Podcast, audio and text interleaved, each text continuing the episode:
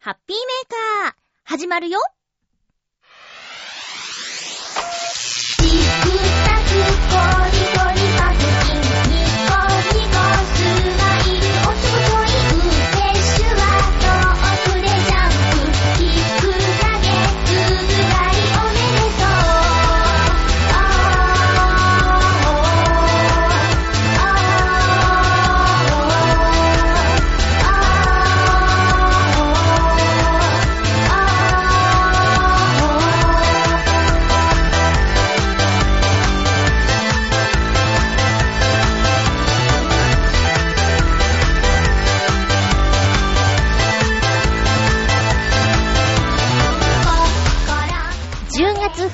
まゆちょのハッピーメーカー。この番組は、ハッピーな時間を一緒に過ごしましょうというコンセプトのもと、ちょあへよ .com のサポートでお届けしております。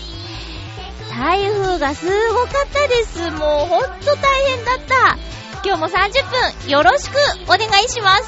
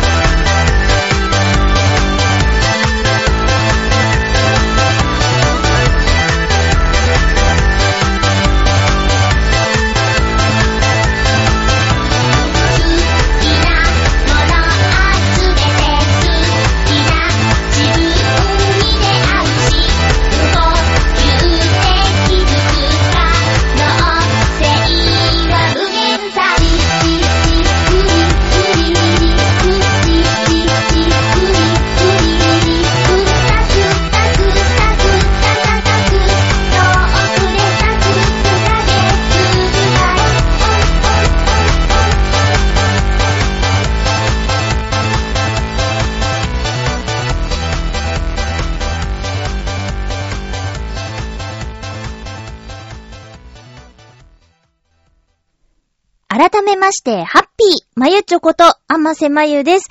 え台風24号、チャーミーさん、本当にひどかったです。威力もそうなんですけど、ちょうど私、夜勤の時間に、えー関東最接近っていう状況だったんですね。だから、台風がすごい中、まあ、屋外作業は中止っていうことには、その、お掃除のお仕事なってたんですけど、まあ、持ち場までの移動とか、その、いた場所から次の場所に行くときとかは、やっぱりその、強い風にさらされたんですよ。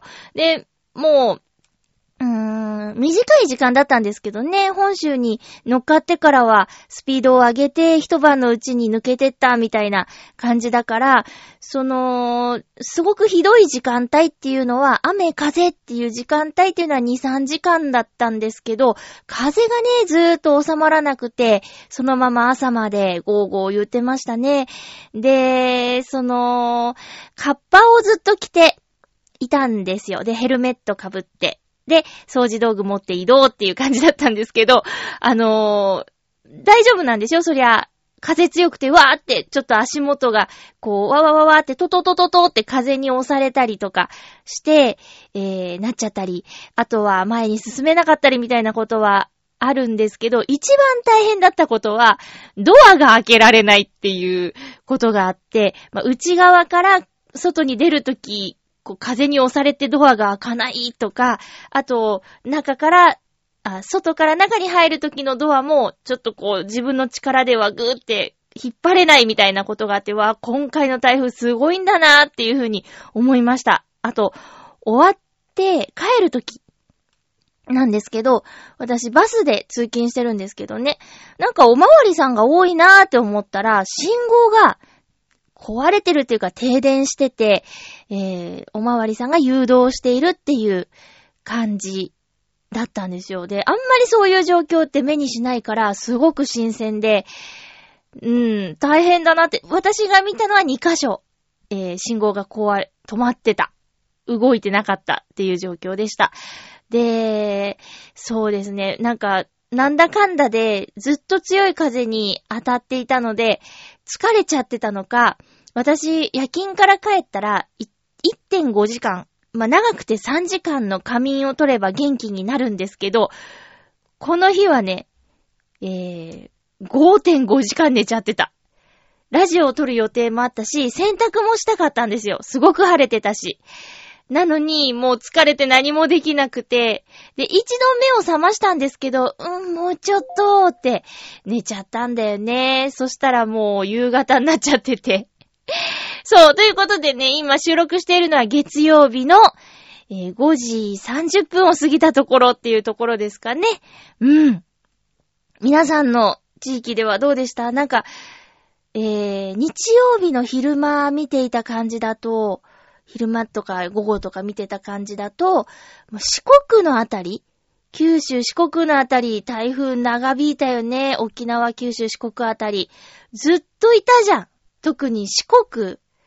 もうぐるーって、長い時間、四国4県、全部黄色とか赤とかの雨雲、雨、ん？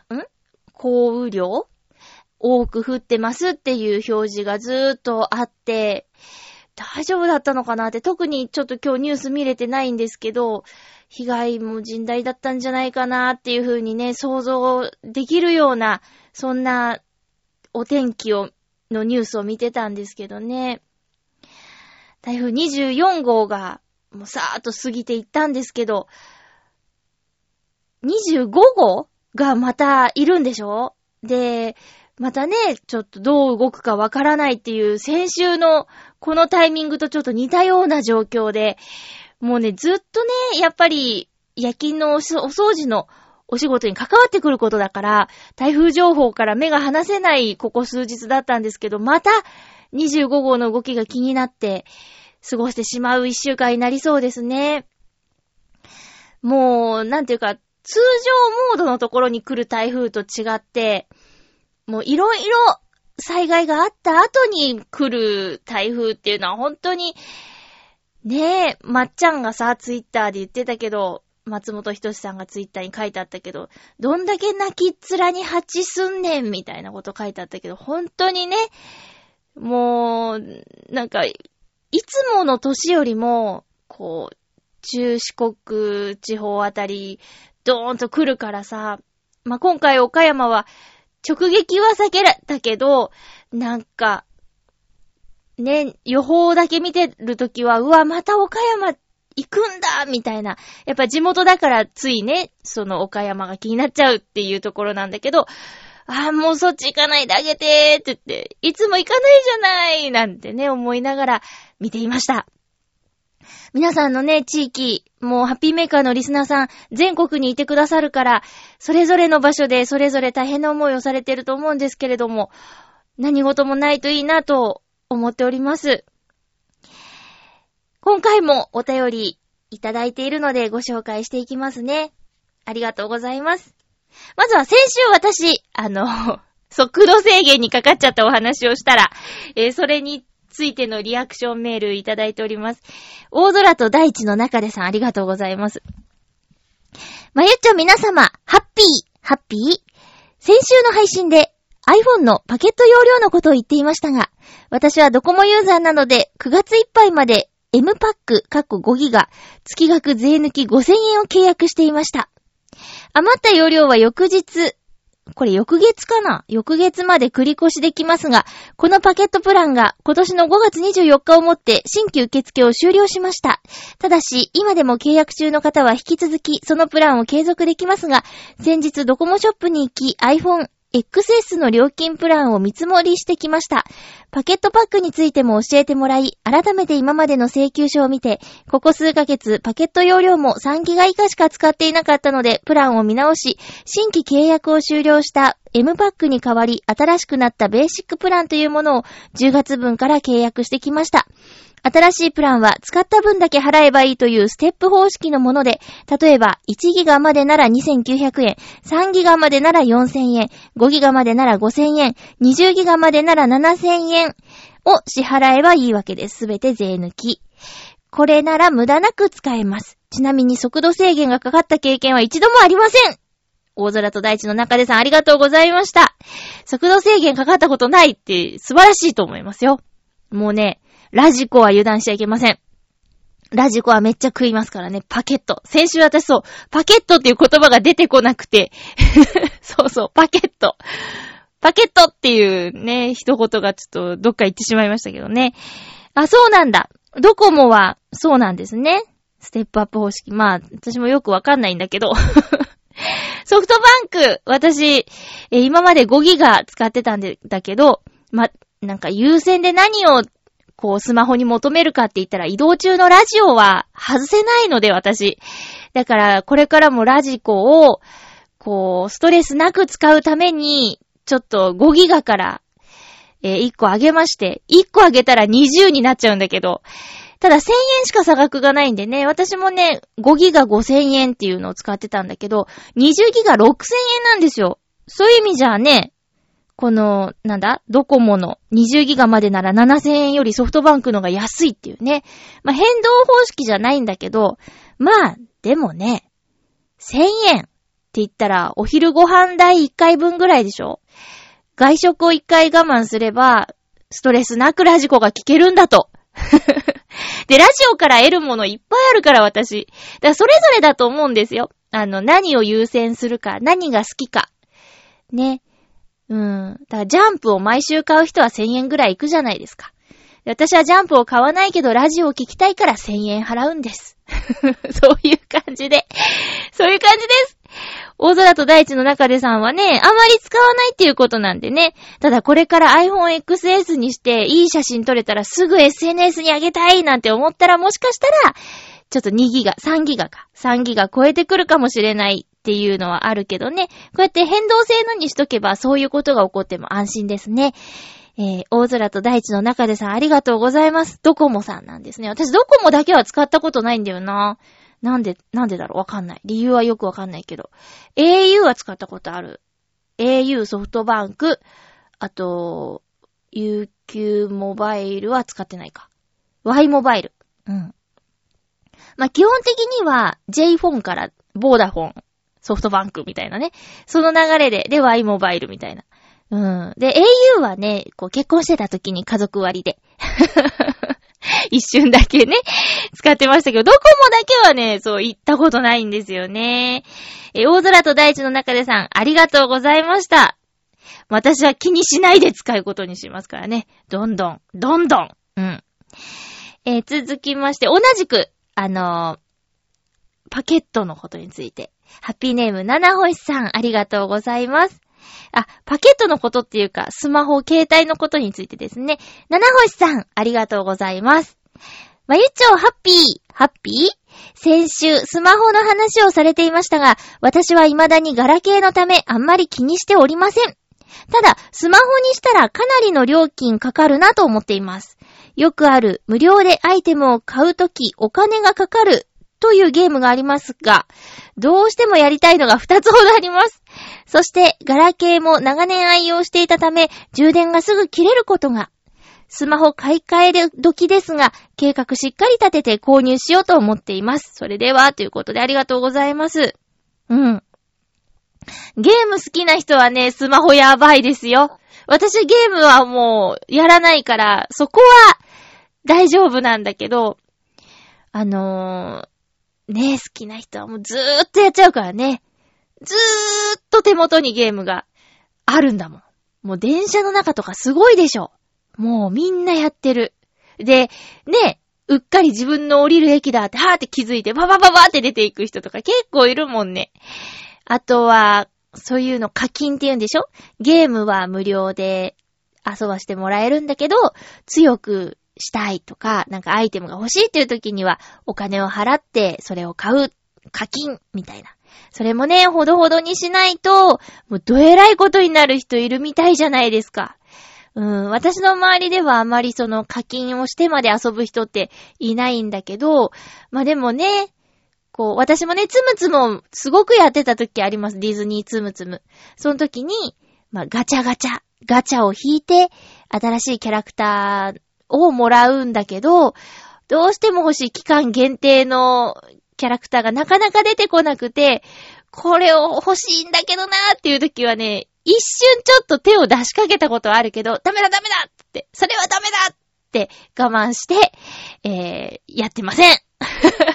なんならつむつむ最近開いてない。なんか、ね、ちょっともう、優先すべきことがあるだろうっていうね、他にね。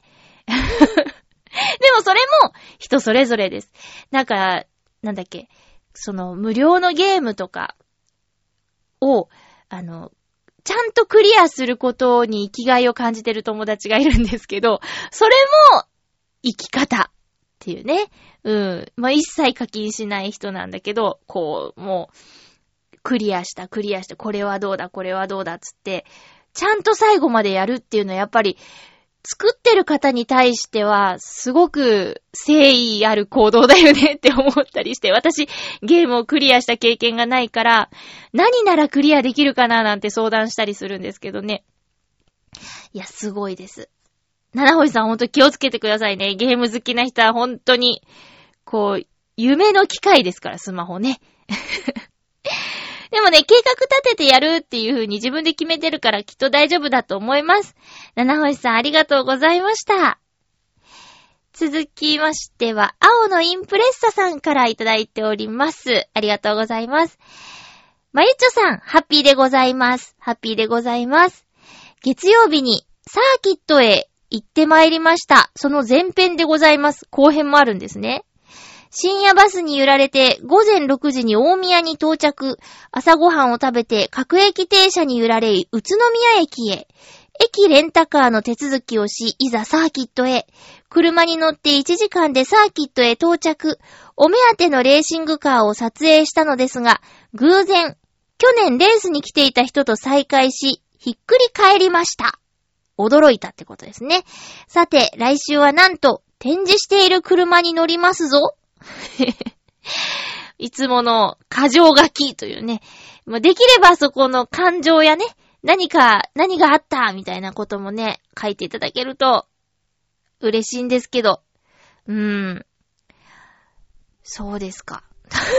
ごめんね。ちょっとなんか、いつかも同じようなメールを読んだような気がしてね。うん。宇都宮のイベントへ行って、あ、でも、ここすごいじゃないですか。偶然、去年来ていた人と再会って、私多分、一年前にばったり会った人、その場だけで会った人のこと、忘れちゃうと思う。顔覚えてられないと思う。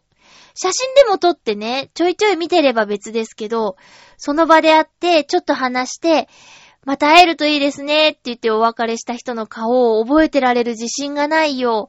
それは、えー、8月の終わりに、茅ヶ崎のサザンビーチで、ね、愛子さんのね、フリーライブの時にお世話になった方も、その、顔をね、あ、でもその人は、誰々に似てるみたいなのと、誰々に声が似てるっていう、あの、なんだ、ヒントがあったんで、忘れないかもしれないけど、もう一人のあの、ママさん、二十歳の娘さんがいるママさんのことは、どうだったかな？なんか暑くて意識も朦朧としてたし、ずっと日傘さしてたしなとか、あって、正直、じゃあ次の愛子さんのアロハっていうイベントでね、お会いしたとして、久しぶりですって言われて、誰だったっけってなる自信がある。失礼だけどね。いや、それが、だから青のインプレッサーさんすごいよね。一年前にお会いした人のこと覚えてたっていうのがね。じゃあ来週のメールは、このイベントの後編で、展示してる車に乗ったっていうお話をしてくれるんですね。お待ちしております。ありがとうございます。すごい、いい、いい特技だと思いますよ。顔覚えてるっていうのはね。続きまして、ハッピーネームブルユニさん、ありがとうございます。まゆっちょ、ハッピー、ハッピー？あの、北へゲームショーイベントからもう15年ですか。そうそう。先週ね、東京ゲームショーですねって話したけど、イベントでまゆっちを見てからのファンだから、ファン歴もちょうど15年になるわけですよ。ファンを続けられることがとってもハッピーなブルユニです。ということで、えー、ありがとうございます。なんかもうファンだって言っていただけるのが申し訳ないぐらいの活動内容なんですけど、本当にそんな風に言っていただけて、ありがとうございます。いや、ゲームショー15年、ゲームショーのイベントで私のこと気になってくださったんですか？まあ、メインショーとは書いてないからね。メインステージとは書いてないから。もう、いつかね、なんだっけ、ニコニコ動画で、ゲームショーの動画があって、それにほ、なんていうの？弾幕っていうんですかね、コメントが流れてくるやつで、もう結構ひどいことが、ひどいことっていうかまあ正直な感想ですよね。なんだあいつやる気ねみたいなのとか、あ、それ、違う、ニコニコ動画だったかな？2チャンネルかな？まあ、とにかくゲームショーの、その踊ったステージについては、私、結構な酷評いただいてたから、やる気ないのかみたいなね。下手くそ、ブサイクみたいなの書かれてたから、